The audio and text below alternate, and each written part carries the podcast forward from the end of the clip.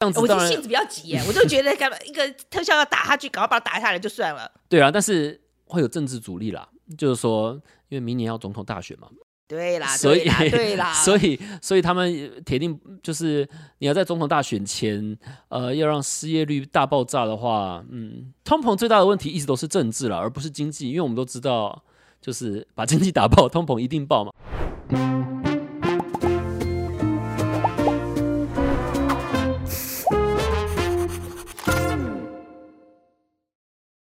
我是范菲，嗨，我是路易莎莎。欢迎收看《匪夷所思》所思那今天这个阿姨想知道，我们请来客人是骨干爹，好，然后呃，骨干爹的背景，我先给路易莎莎介绍一下。好，骨干爹他其实算是一个 YouTube 上，我觉得之前看过，我觉得非常有料。那我觉得他厉害的东西在于，他可以把很难的东西讲得非常简单。他有比古埃厉害吗？这个很难讲，我没有办法比较，但是我讲总你跟古海是好朋友吗？我没有看过古海，但是我意思是不要一直挖洞给我跳。但总而言之，就是我看到这个频道，然后我觉得他讲的东西非常的令人惊艳，因为他把 FMOC 包含 Powell 他们，然后这些利率的东西非常难的东西讲的非常简单，于是我就觉得要推荐给范姐。其实古干爹之前是在香港他在做总经的分析师，也就是这些避险基金啊的分析师或是选择权的交易员，也就是说他有一个非常。总经的一个背景，我就觉得用他来由他来讲这种经济的故事会特别的好。对，然后呢，反正我们就请了骨干爹来嘛，哈。那我主要的问题，其实最重要一个就是，我说实在，我在看美国的的财经新闻的时候，嗯，我觉得我最近最大的疑问就是说，美国一直在说他们打通膨有成就了，所以那个通膨现在已经有比较冷却了。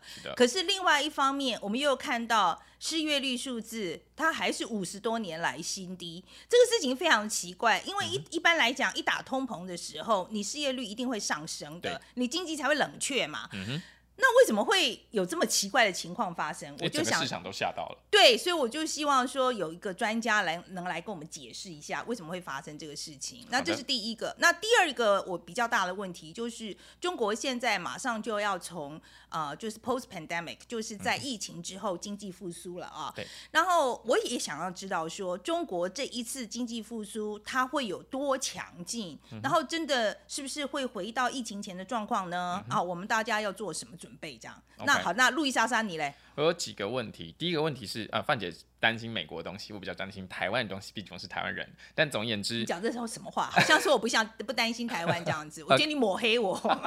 没有啦，就是我要想要从一个观众角度，就是当然我们会讲到美国，你好像讲到说我们台湾人就不关心美国一样。不是，我是说我们在看美国的东西，大家可能最终还是会问一个问题，就是美国经济好跟坏到底对台湾有什么关系？那我们都知道说，美国的市场它是一个终端的消费型市场，而这个市场台湾很多东西都是出口到美国去，包含我们出口给中国大陆的东西都是转出口到美国去。那美国的经济好与坏，就是对我们的经济产生很大的影响。那我想要知道骨干爹怎么看？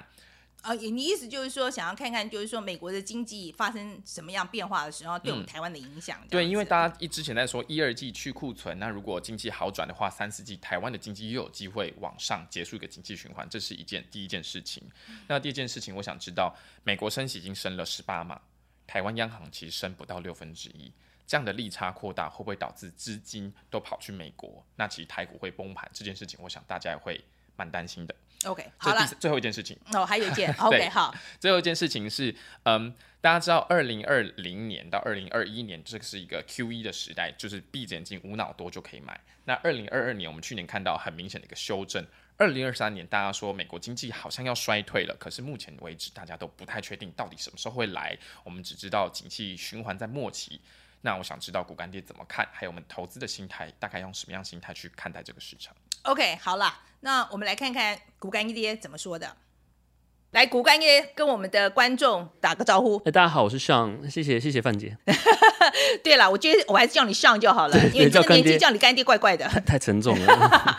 好了，我想哦，讲到这个经济哈，很多人讲到就是说，二零二三年很多人就在说美国的经济会衰退。好，那这件事情跟这个升息的有没有关系？有有，因为因为去年为了打击通膨嘛，所以从零 percent 把联邦基金利率升到四点五 percent，这是在短期间内升息升的非常快的一个速度。那通膨会出现，就表示经济过热，升息的目的就是要让经济降温嘛。但是根据历史经验，你不知道那个让经济降温的甜蜜点在哪里，所以通常最后就是达到让经济衰退，然后通膨也同时降温了。好，那我们讲到通膨的时候，我们大家都觉得很讨厌啊。嗯可是其实温和的通膨是必要的，对不对？就差不多两 percent，这个其实就是你想像你讲的是个甜蜜点。对，为什么这个事情很重要？这个世界的经济学家相信，就是要有点通膨才能促进经济成长嘛，不然就会像日本一样，呃，陷入通缩，东西越来越便宜，就没有人消费，经济就没有成长的动能。现在先不讨论说两 percent 到底是不是最好的，我们都知道一个有点低，但是又不是零的数字是好的，它也不一定是最好，但是问题是哦，你制定了一个目标，你就是要达到，不啊，我懂你意思，就就是说，我现在就是你有个标准这样子，所以大家超过了的时候就要小心，然后没有到的时候也要小心，这样子。对，我们就是要达到。我们现在制定了一个目标，这个在经济学上是不是最好的目标，我们不知道，但是这是国际通用的标准。那中央银行有一件很重要的任务，就是说我今天制定了这个目标。我们就要做到，不然以后大家就不会相信他们了。不然以后 Fed 想要你要要调节经济又怎么样，都没有人相信他们，因为觉得他们就是讲讲而已。所以今天他制定了一个目标，那我们现在就是必须要做到。他也知道这件事情，他知道他的信誉在这个时间点上非常非常重要的，他必须要重拾这个世界对他的信心。所以说，其实这一次这个啊、大家在讲的这个二零二三年经济衰退，其实跟升息是有关系的。好对可是问题是，我觉得它升了很多次啊。可是我最近看到那个就业数字啊、它那个失业率数字说是五十几年来最低啊，所以我就在想说，怎么打了这么的？你不是不是不是一直升级，就是在打通膨，到底有没有打成啊？对啊，现在就是症结点就是在这说，根据历史的经验，通常我们升息升的这么激进，就是会影响到人民的消费嘛。那人民对于消费的降级，商家就会开始裁员，这是一个正常打通膨的流程。但这次就很神奇，就是我们升了这么多的息，结果就业还变好了。对呀、这怎么怎么会这个样子呢？真的很奇怪耶。所以这个很不合很不合逻辑啊！但是就是现在大概就开始有各种的猜测啦，就说有人说，哎、会不会是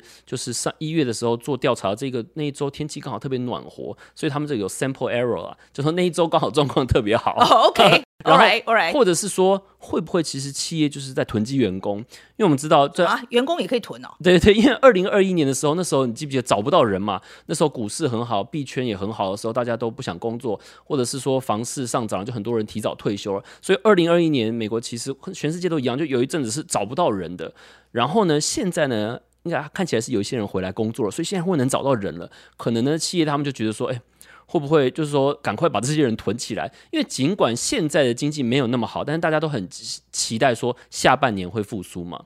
所以呢，现在有一个猜测啦，就是说这是一个囤积员工的下场。但如果这是囤积员工的话，那就很危险啦。因为如果下半年情况真的没有好转，那就是忽然会一波裁员潮。嗯，对，因为那个囤货太多的时候，就要出清存货嘛。没啊，错，那囤员工也是一样道理吧？对，你员工囤囤过头了，他就是会出清啊。没错。我们不知道这个呃就业市场会不会也有这种问题？大家在前一年完全招不到人，现在忽然招得到了，就大举招，然后到最后也变成存货问题。OK，这个事情其实有一个历史经验可以跟大家谈一谈哦，因为我真的记得一九八零年代那个时候，其实美国也是为了打通膨嘛，对，所以他就是那一次升的很厉害，我记得升到百分之二十啊，这很夸，张对啊。那我印象非常的深刻，因为那一次其实接下来就很惨啊，因为那个真的就是失业情况非常的严重，那个员工真的就被丢出来了。没错哦你跟大家讲一下好了，当时发生这个时代背景好了，嗯那时候是因为通膨从从呃一九六零年代就开始了，一直到一九八零年代，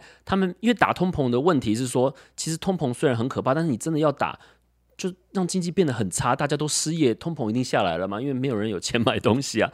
但是从政治的角度来看，因为政治人物需要四年一次竞选连任，所以他们通常没有办法忍受经济忽然变得很差，失业率变得很高，所以导致在那个 p o v o k e r 的八零年代之前，通膨就是出现，然后就打。打了没有打完就停手，因为经济太差了，失业率太高，所以导致反反复复、反反复复一直来回，所以才会有到一九八零年代真的出现了一个能狠下心来，然后又获得部分政府支持的人去把这一切结束掉。那因为拖的时间很长，然后就是通膨有点在美国的经济体系里根深蒂固了，所以就要下更重的手，所以那次那时候才需要升息升到二十 percent，然后让大家都失业，才能让这件事情一劳永逸。但是经过那事之后，我们在一九八零年代后面四十年都没有通膨，直到现在。的确，而且那个时候其实又进入美国的经济又进入另外一个黄金年代，其实是就是那一次打通膨，现在回头去看，当时虽然很痛啊，但是是必要的。短痛，对，是短痛这样子。好，那再讲回来，我们现在在 OK，这讲古时候的人的事情，那短痛没有关系啊。可是现在，我们现在是升到差不多百分之五嘛，哈，对，快要五了。我现在就怕，就是这个痛会不会在我们这个这一代身上就重演这样子？所以你觉得现这一次会发生什么事？现在就很关键了，就是说，呃，照理来说，我们这个年代的人，当初一九六零年代到八零年的人，他们没有历史经验可以参考，他们不知道说，如果他们现在不下定决心，他们要把这件事拖十五年。但是我们现在这一代的人，我们看过了这十五年了，我们应该知道，就一次要把它解决了。那我相信，作为有这次看起来有像吗？有像吗？其实你从联总会主席的立场，他自己也不想要被记得是那个打通膨失败的主席，这很丢脸的，五十年才出现一个人而已。但是呢，他最近，嗯，他去年的时候啊，打通膨的时候打的很大力，然后他也自己把自己比喻成 Paul Volcker，就是一九八零年代那个升息到二十 percent 的主席，大家一度觉得说，哦。有魄力，他有魄力，真的会做。但他最近就是又软了，有了放人的 趋势。对对，我们最近觉得他有点有点满意了，因为通膨正在回落了。那他们现在预估呢，就是说他们不想要采取一九八零年代那样子一次升息到大爆炸，然后让就是玉石俱焚，然后达到他们目标。他们现在想要采取的是，我们就温水煮青蛙，我们就升息升到五 percent，嗯，然后我就今年也不降息，明年如果也没有回到两 percent，我也不降息，我就慢慢。熬在那边看五 percent 能花多久的时间让通膨回到两 percent？我目前的感觉，他们目前是想要采取这种路数啦。但最后，你觉得这样好吗？嗯，这样子，我性子比较急耶，我就觉得干嘛一个特效要打下去，赶快把它打下来就算了。对啊，但是会有政治阻力啦，就是说，因为明年要总统大选嘛。对啦，所以 对啦，所以所以他们铁定就是你要在总统大选前，呃，要让失业率大爆炸的话，嗯，通膨最大的问题一直都是政治了，而不是经济，因为我们都知道。就是把经济打爆，通膨一定爆嘛？没有错，对，通膨那个就失业率，应该其实通膨还没那么严重，其实是为失业率，失业率是铁定掉票的。没错，就是呃，在一九六零年代那时候，为什么为什么会有通膨？其中有一次也是因为就是因为要选举，然后那个那时候 Nixon 总统他就不让联总会主席升息，他就说你只能在选举六个月前才能开始升息，因为他们觉得说升息要传导到实体经济要时间嘛，在六个月前开始升息就传导不到就。阻碍不了他的选举了，所以最后确切通膨的时候，因为这个原因而大爆发。所以说这个呃，比如说中央银行的主席啦，或者是联储会主席听总统了，是很可怕的事情，对不对？就说中央银行就是理论上是独立的啦。但是你是总统任命的，你怎么 你要尽量尽量尽量？你要怎么样完全不听总统？你要有风骨，你要守住你的专业。你要怎么样完全不听总统的也是很困难啦。好，那可是这一次大家一直在讲啊，很希望说不要变成 hard landing，不管怎么样不要硬着陆了哈。那软着陆这件事情，你觉得目前看起来机会怎么样？嗯，其实今年的你这样笑我有点怕。其实今年的大部分的人呢，就是有分软软着陆派跟硬着陆派嘛，然后就是在不断的争辩。但但自从就业上上个礼拜的就业数据出来之后，我们目前变成呃不着陆了，no landing 了，所以那就嗯。就说什么叫不着陆？能不着陆吗？因为不着陆叫短期不着陆，就表示短期内硬着陆的几率变低了。因为目前还没有着陆嘛。但是长期来看，根据历史经验，当美国通膨超过五 percent 以后，每一次都硬着陆。如果这一次我们能 manage 发生软着陆，就是我们能成功把通膨打下去，但是美国经济又没有陷入的衰退的话，那就是第二次世界大战以后的第一次。所以，嗯，其实没有人能有把握这件事情能发生了。但是，身为联总会的官员或者政府，他们铁定会告诉你说，他们觉得有这个空间，软着陆的空间。但是，根据历史经验，就是说。因为软着陆的问题就是说，如果你经济没有呃确切的放缓，没有变得很差的话，那通膨就是可能会反弹啊，可能会复发，你就没有办法一次把它解决。通常硬着陆，相信硬着陆人就是相信历史经验嘛，就说经济如果没有呃有意义的放缓，通膨就不可能回到两 percent，因为六 percent 我们现在六 percent 多，那回到两 percent 其实很远啊。那要让要怎么样让通膨回到两 percent，其实我是觉得根据历史经验没有想象中那么容易，而且通常。通常啦，通膨要回落，失业率一定要上。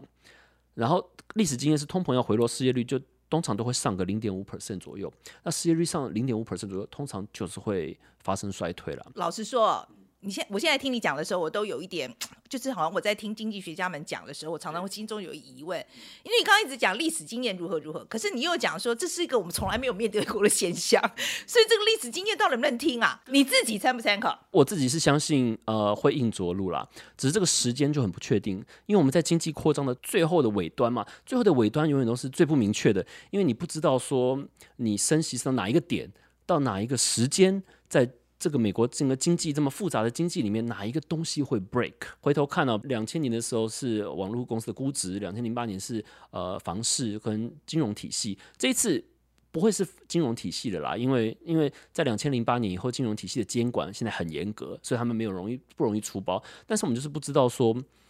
嗯，到底是这个经济体系里面什么什么东西会发生问题？嗯，如果现在有没有让你担心的东西？我觉得让我最担心的其实就是失业率很低啊，因为你知道，在经济周期里面，在经济的周期，我们在尾声，当你越升息，失就业市场还越好的时候，这只表示什么？表示那他们就被迫得升更多嘛。我我这样子打还打不下来，我只好被迫更大力啊。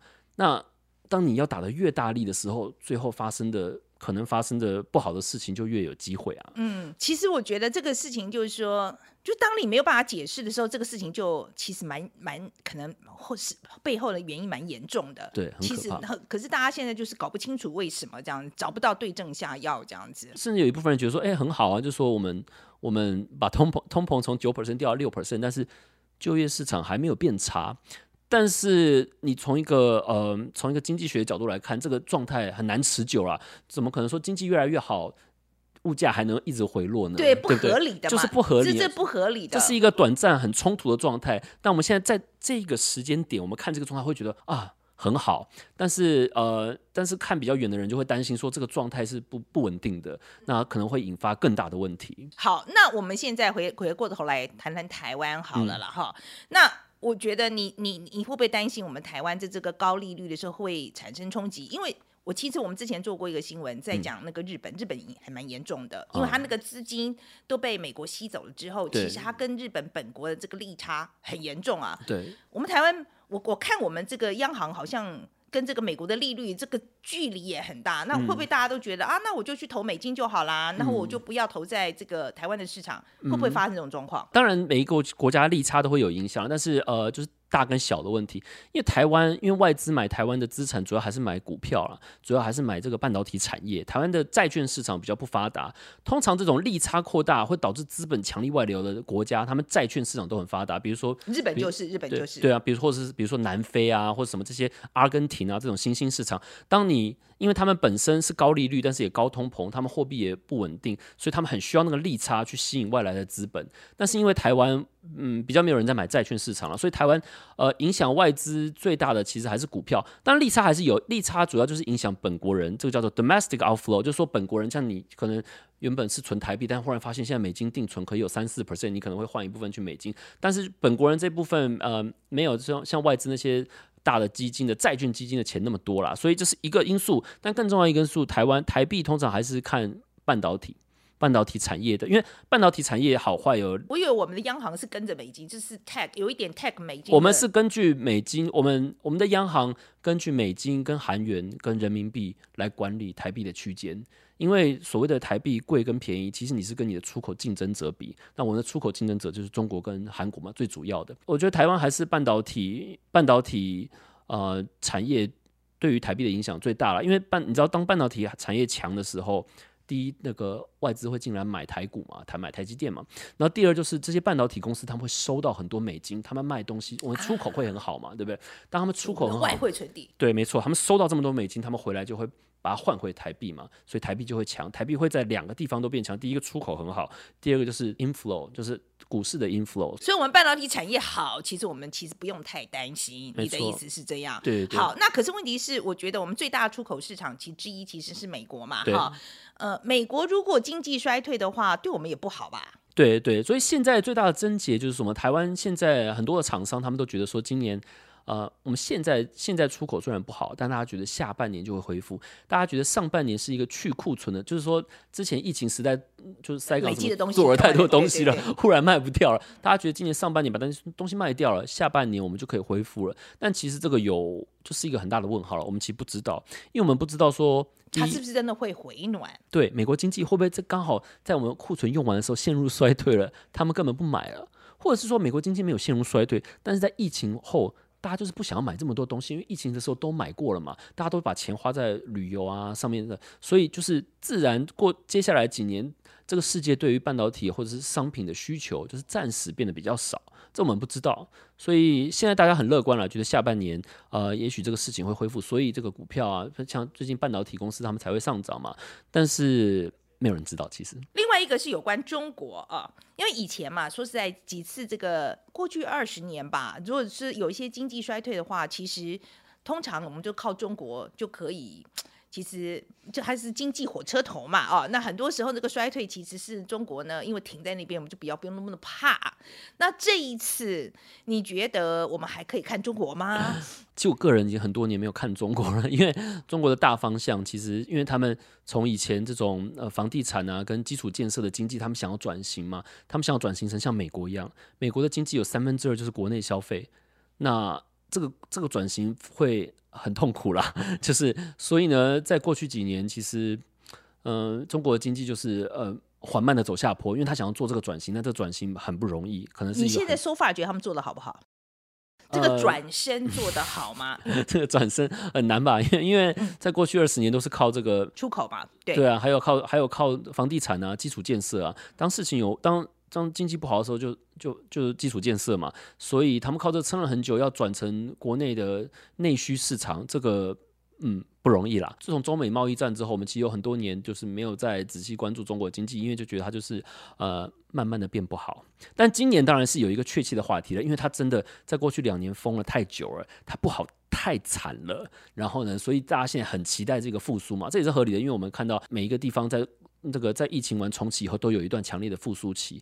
只是这段复苏呢，到底对这个世界的影响呢，其实就充满变数。因为第一，它复苏完以后，它的消费会往哪走？它会不会跟其他一样，就是比如说去餐厅 吃饭啊，去旅游啊，就只呃主要是 benefit 到服务业，那没没有买比较多东西，或者是呢，甚至他们最后因为他们买了一些东西，比如说造成了原物料价格的上涨。石油有铜价，因为他们重启了反弹，反而造成欧美的通膨问题。我们相信中国今年会有一波反弹，主要是因为前两年实在是太惨了。那但是这个反弹的形式以及到底谁受惠，现在有很多争议了。大家比较确定的就只是说这个内需啊、什么旅游啊、服务啊，就跟其他国家一样，一定会受惠。但是至于其他到底是谁，是否能像从前一样带动嗯带动全球的经济，这个是一个问号。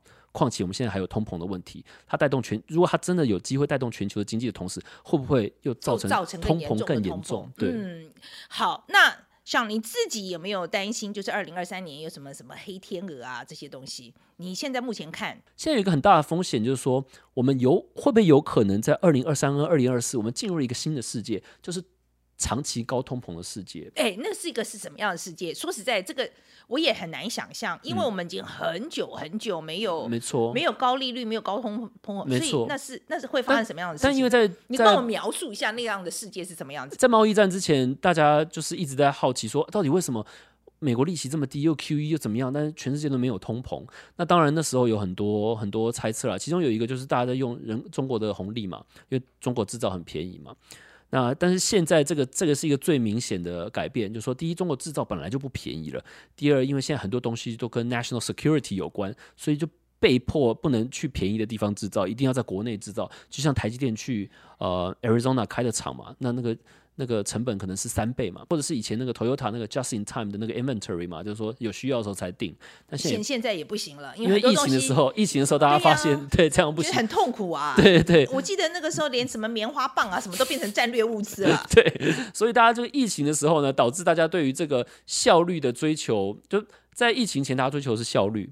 那但是在疫情后，大家发现有些东西是战略物资，一定要本地制造，而且有些东西甚至是国安物资，也一定要本地制造。当我们就是不再寻求最有效率的制造方式的时候，那会不会造成物价就是长期的就变高？因为合理嘛，就是通膨的一个原因就是呃。当你生产有效率的时候，生产力变高的时候，就不会有通膨嘛。但是当我们变成这个叫做去全球化嘛，当去全球化发生的时候，会不会这世界就变得没有效率？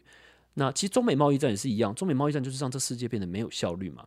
俄乌战争也是一样，当这世界没有效率的时候，东西就自然会变贵。那也许我们会进入一个跟前四十年相反的世界，就是说，不是说通膨一定会到几 percent，而是说，为了要让通膨维持稳定，我们必须要维持更高的利率。比如说我们。进入一个长期是三四 percent 利率的世界，也许以后正常的情况就是三四 percent。哎，这种高利率的时代，哈，或者对哪一个族群影响最大？我我说在我听的时候，我有我现在很忧虑啊，因为我的我就是存了一笔这个退休金嘛，那我已经差不多快接近退休年纪了。对。是东西一直变贵这件事情让我很不舒服啊！我就觉得我钱越来越薄，所以你觉得就是这个高利率、高通膨时代影响最深的是哪一个族群？我们看到在过去二十年长期低利率跟 QE 的时候，其实最好的投资机会就是成长股嘛，因为因为反正利率是零，他们以前都说就是 Tina 嘛，There's no alternative，反正利率是零，没有人想要把钱放在现金里，那大家愿愿意去追求这些。很有未好未来美好前景，现在还不赚钱，甚至没有营收的公司，反正风险很低。现在的最大的问题就是说，如果我们现在变成一个长期高利率、高通膨的时代的话，那我们的投资思维可能会改变。成长股也许就是没有像上一个二十年那么值得追逐，反倒是那种比较呃估值够便宜的，他们会看什么本益比啊、本净比啊，说什么石油公司啊或什么东西那种，然后又会产生 cash flow 的那种东西，反而会比较受到。比较受到资本的追逐，我们其实这一代的人其实没有看过这件事情，我们都是回溯历史，知道历史在那一段时间以后，钱比较愿意往那种地方去，也合理啦，对不对？因为因为现在现在利率已经四点五 percent 了嘛，所以你去投资一个美国的货币基金，其实你可以获得四点五 percent 的，其实也不错啦。其实很没有什么，对，就说对啊，你可以获得四点五 percent 的基金，那你很稳啊，而且这个是很稳啊，这个这个是风险比较低的投资嘛。对啊，你就比较没有那么强的 incentive 去追逐那些。风险很高的东西，我觉得最后面，请你跟我们大家就是给点建议好了。我觉得我们的听众其实是属于比较年轻的啦，哈。那你尤其是在这个时候，你觉得你的投资策略，你的建议是什么？个人是觉得啦，真的好的长期投资点是要在美国发生衰退跟失业率上升的时候。嗯，这你我在英雄所略所见略同，因为那一个都那一个就是整个循环的尾声。那整个循环的尾声就是下一个循环的起点。那其实我个人是一直在等这件事情，因为到那个时候你就知道就没有什么好担心的了，因为这个就是真。现在今年的麻烦点哦，就是你知道他一直不陷入那个状态，那我们很怕说什么，我们被现在一个就业市场好像看起来还不错状况骗进去了，结果真的尾声还没有到。但是当失业率真的上升了，然后通膨也没了，就是经济状况真的变差。我们知道那个就算是我们没有进在最尾的地方，也是在尾声的附近了啦。现在的情况很可怕，就是说失业率在 五十年最低，你很难相信说这个一个经济循环的尾声会结束在。五十年最低的失业率上，这是现在我觉得今年投资最大的困难点。我其实跟上一样啊，我也是，我觉得但这个股市一直下跌的时候，大家都很担心啊。其实可是我都很兴奋，因为表示 我可以，我终于可以进场了。没错。OK，好，今天非常谢谢上啊，来跟我们大家聊聊这个呃这个经济的情况啊。那大家如果有兴趣的话，来跟大家介绍一下这个上，如果要看你的文章，去哪里看？呃，我有个那个 YouTube 频道叫做股干爹啊，欢迎大家来那个。按赞、订阅、分享。嗯，大家如果觉得这个 股干爹啊，今天对你的建议有帮助的话，大家去看一下，叫做股干爹，对不对？对对对，是股票的股哦。对 股票，让股票那个当作为你的干爹啦，就不用去找别的干爹，让股票当就可以了。OK，来，路易莎莎，我们来讲一下我们最重要的 take away。好啊，好，那我呃，你先讲好了。好，我先讲。OK，我觉得我今天最大的收获是。真的是二零二三年，真的是一个非常颠簸，而且没有人知道的一个，没有人知道到底会有什么状况的一年。也就是说，以前我们现在在讲说，大家之前在讨论是二零二三年会 hard landing，也就是经要打通膨，经济一定要衰退。但现在看起来就业市场这么强劲，大家开始讨论 soft landing，也就是经济在没有衰退情况之下，通膨打下来。可是我现在市场这么乐观，开讲 no landing，那其实我觉得这真的太乐观了。我今天听完古干爹的说法，我觉得我比较同意他的说法，是他既有历史的判断，跟他在懂经知识，这跟我学习的东西倒比较相近。而我觉得重点是这样，在这段时间我们不要太惊慌，那也不要太盲目的去追逐，说哦真的可能 no landing，我们赶快把钱投进去，因为真的根据常理而言，现在在景气末端会有一个修正。等到这个修正出现的时候，才是我们投资的好时间。你不要说现在就把钱投进去，就到时候真的那个时机出现的时候，你已经没钱了，这是错过下一个十年经济循环这样的一个非常可惜的的的策略。OK，好，那我自己最重要的 take away 啊，是第一个就是美国打通膨这件事情，呃。本来以为好像打赢了，这事情好像其实是没完，应该是说，哎，大家还要再看看啊，因为其实这个事情，这个故事其实好像还没讲完这样子，所以打通膨这个事情现在并没有就已经到达一个据点了。嗯好，这是第一件事。然后第二件事是对我这个就是已经届龄退休的人来讲啊，我其实本来很担心啊，这个高通膨、高利率把我这个存的退休金都吃吃的变了越来越薄。可是我今天听骨干爹讲以后，我心头比较定，因为。其实说实在的，那高利率时代有高利率时代的投资策略嘛？对，就成长股跟对，然后对，没错，然后你就跟着调整你的投资策略就好了哈。所以我觉得也不用太慌张。而且它提供了我们一个对于那个新的世界，我们从来没有看过世界一个想象。你这样说真的遇到，你也会觉得心情比较安定。对，然后定再来就是说利差这件事情哈，就其实我之前其实真的蛮担心哦，就是这个美元一直涨啊，然后跟我们台湾的这个利差会越拉越大，然后我们台湾的资金。全部都被掏光了，外资都跑掉。对，那现在听他讲，我觉得好像他也不用，我们也不用担心利差这件事情，因为半导体。对，其实比较重要的是半导体。那我们半导体产业如果撑住的话，其实基本上不会有太大的问题。好，这是我比较重要的 take away。最后，最后呢，呃，我是觉得他对于中国经济的分析那一段，我觉得也讲的蛮好的。嗯，哦，的确是，我觉得大家在想这么大一个经济体，它在这个转身的时候，它从出出口要转成这个。呃，内循环其实没有那么容易哎，所以说中国自己也有自己的功课要做了。是的，嗯，好，那今天我们就讲到这里啊，所以欢迎大家来跟我们留言，谈谈你对于骨干爹的看法哈。然后呢，记得啊，就是如果喜欢的话，要怎么样？按赞、订阅、分享都内。抖内还我们好像对了，抖内这件事情跟大家解释一下好了。我们因为那个账户的问题，只没有办法解决。在流量暴增的时候，对对对，我们我们就是那个，反正那个后台设定的关系，所以现在可能还没有办法抖内。等等解决了，我们一定会马上来告诉大家。请大家先把钱存好，谢谢大家，谢谢大家。